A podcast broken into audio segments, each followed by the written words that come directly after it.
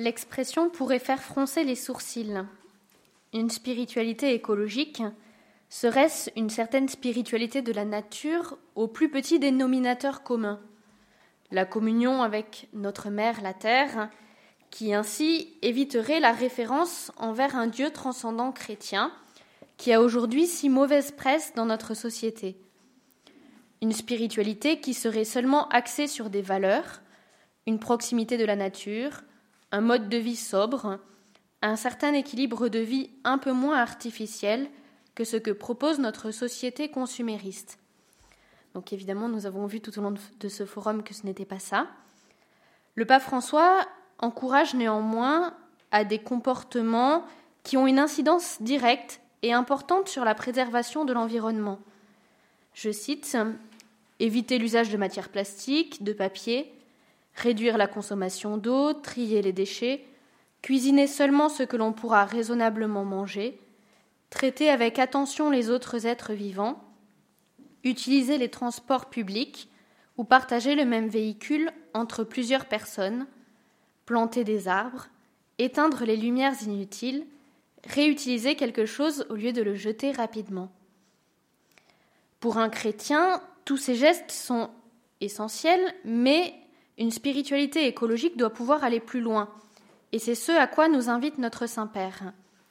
Ces gestes doivent s'enraciner dans une unité de vie qui met Dieu créateur à la première place, c'est ce que nous verrons dans une première partie, dans une éducation au renoncement libre et accepté, deuxième partie, et qui n'oublie pas la personne humaine.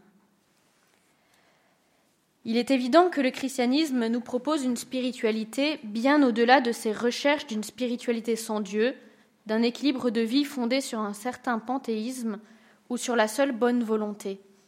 Recherche certes sincère, mais malgré tout insuffisante. Ainsi, le pape François nous rappelle que nous ne pouvons pas avoir une spiritualité qui oublie le Dieu tout-puissant et créateur. Le cœur de toute spiritualité écologique réside donc premièrement dans l'adoration du Dieu créateur. En préparant cette intervention, deux toiles célèbres me sont revenues à l'esprit, et je crois que chacune à sa manière, elles peuvent nous faire entrer dans une juste compréhension de ce qu'est une spiritualité écologique.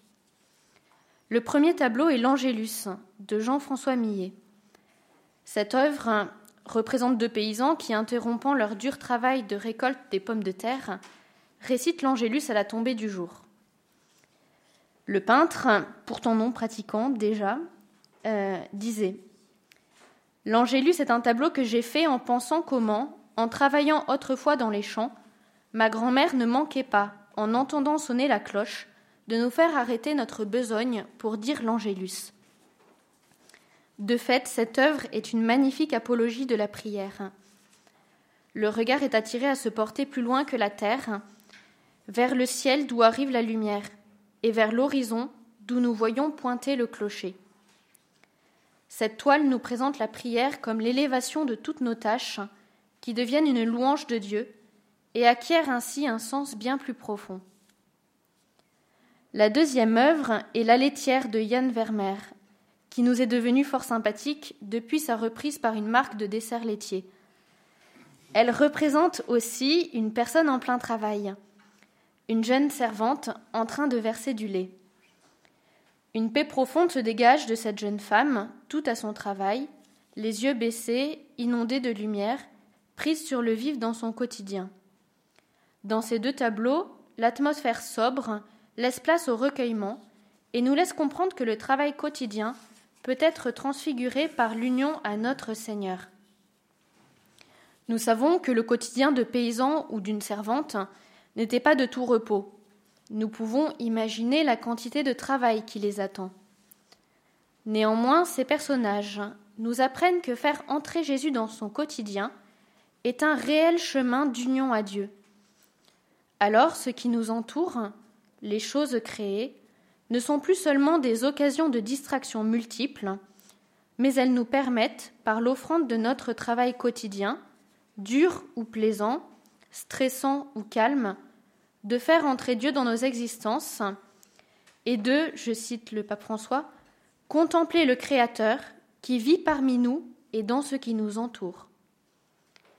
Oui, me direz-vous, mais est-il encore possible de trouver Dieu dans les réalités créées et dans le travail, en plein milieu du béton, dans les bureaux d'affaires ou dans les usines, dans le stress et la trépitation de notre vie hyperactive, au milieu des panneaux publicitaires et des coups de klaxon Certes, il faut reconnaître que cela est plus dur, mais non point impossible.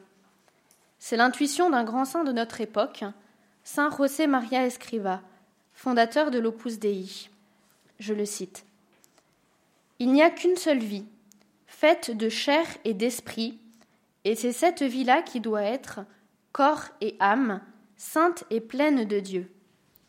Ce Dieu invisible, nous le découvrons dans les choses les plus visibles et les plus matérielles. Il n'y a pas d'autre chemin où nous avons trouvé le Seigneur dans notre vie ordinaire, où nous le trouverons jamais. Voilà pourquoi je puis vous dire que notre époque a besoin qu'on restitue à la matière et aux situations qui semblent les plus banales leur sens noble et originel, qu'on les mette au service du royaume de Dieu, qu'on les spiritualise en en faisant le moyen et l'occasion de notre rencontre continuelle avec Jésus-Christ. Le sommet de la spiritualité écologique se trouve donc ici, dans cette capacité de remonter à Dieu en toute activité, capacité acquise par un exercice de longue haleine, par des pensées répétées orientées vers Dieu, par de petits élans d'amour lancés à notre Créateur, de telle façon que tout travail et toute activité deviennent alors une rencontre avec Jésus. Saint Bonaventure, cité par le pape François dans l'encyclique, invitait le chrétien à passer de l'extérieur à l'intérieur pour découvrir l'action de Dieu dans l'âme, mais aussi à arriver à le trouver en toutes choses. Cette spiritualité est donc essentiellement à la fois une entrée en nous-mêmes pour y trouver Dieu, et une sortie de soi pour aller au-delà de nous-mêmes vers le Créateur. Cela se traduit de façon très concrète. Le pape nous invite par exemple à retrouver le sens du dimanche, ou comme l'a dit frère Michel, à vivifier nos bénédicités et nos grâces, donc avant et après les repas. Cette spiritualité demande aussi le sens du renoncement. Sortir de soi pour aller vers Dieu et pour respecter la création qui nous entoure demande une certaine disponibilité au sacrifice. Le pape rappelle C'est seulement en cultivant de solides vertus que le don de soi dans un engagement écologique est possible. Éduquer à la simplicité et au sacrifice est une des tâches primordiales des familles chrétiennes.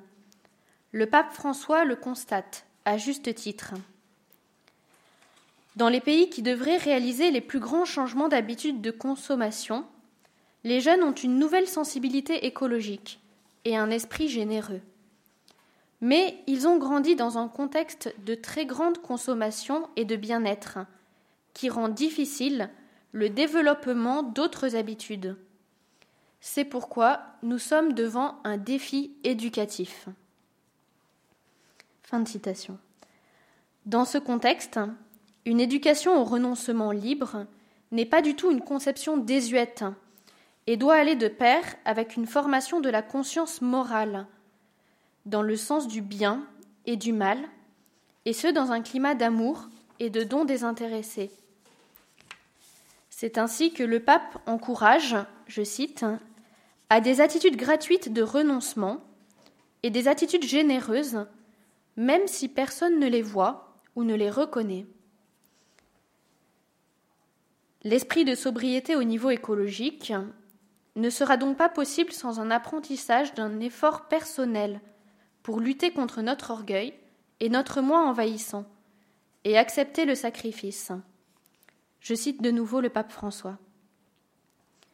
La sobriété et l'humilité n'ont pas bénéficié d'un regard positif au cours du siècle dernier. Mais quand l'exercice d'une vertu s'affaiblit d'une manière généralisée dans la vie personnelle et sociale, cela finit par provoquer des déséquilibres multiples, y compris des déséquilibres environnementaux. Il n'est pas facile de développer cette saine humilité, ni une sobriété heureuse si nous nous rendons autonomes, si nous excluons Dieu de notre vie et que notre moi prend sa place, si nous croyons que c'est notre propre subjectivité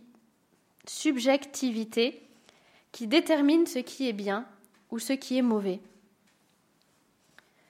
Éduquer au renoncement va de pair avec l'éducation à l'accueil des contrariétés, dans l'acceptation du fait que nous ne sommes pas tout-puissants et que Dieu nous aime et nous conduit même dans les épreuves, les contrariétés, les contretemps.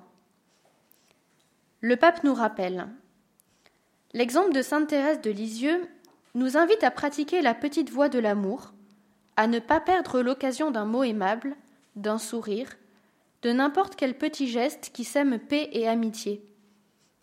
Une écologie intégrale est aussi faite de simples gestes quotidiens par lesquels nous rompons la logique de la violence, de l'exploitation, de l'égoïsme.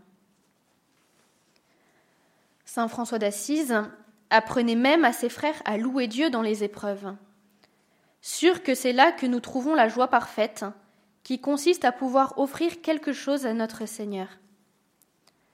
Savoir s'arrêter quelques instants dans notre travail pour l'offrir à Dieu, et savoir remercier Dieu de tout, y compris de l'inconfort, telles sont les manifestations d'une belle spiritualité écologique, dont le centre reste la relation confiante envers notre Créateur, qui nous donne tout et ne saurait nous abandonner dans nos difficultés.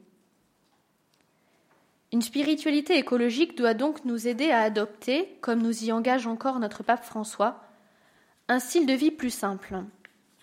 Je cite En réalité, ceux qui jouissent plus et vivent mieux chaque moment sont ceux qui cessent de picorer ici et là en cherchant toujours ce qu'ils n'ont pas, et qui font l'expérience de ce qu'est valoriser chaque personne et chaque chose, en apprenant à entrer en contact et en sachant jouir des choses les plus simples.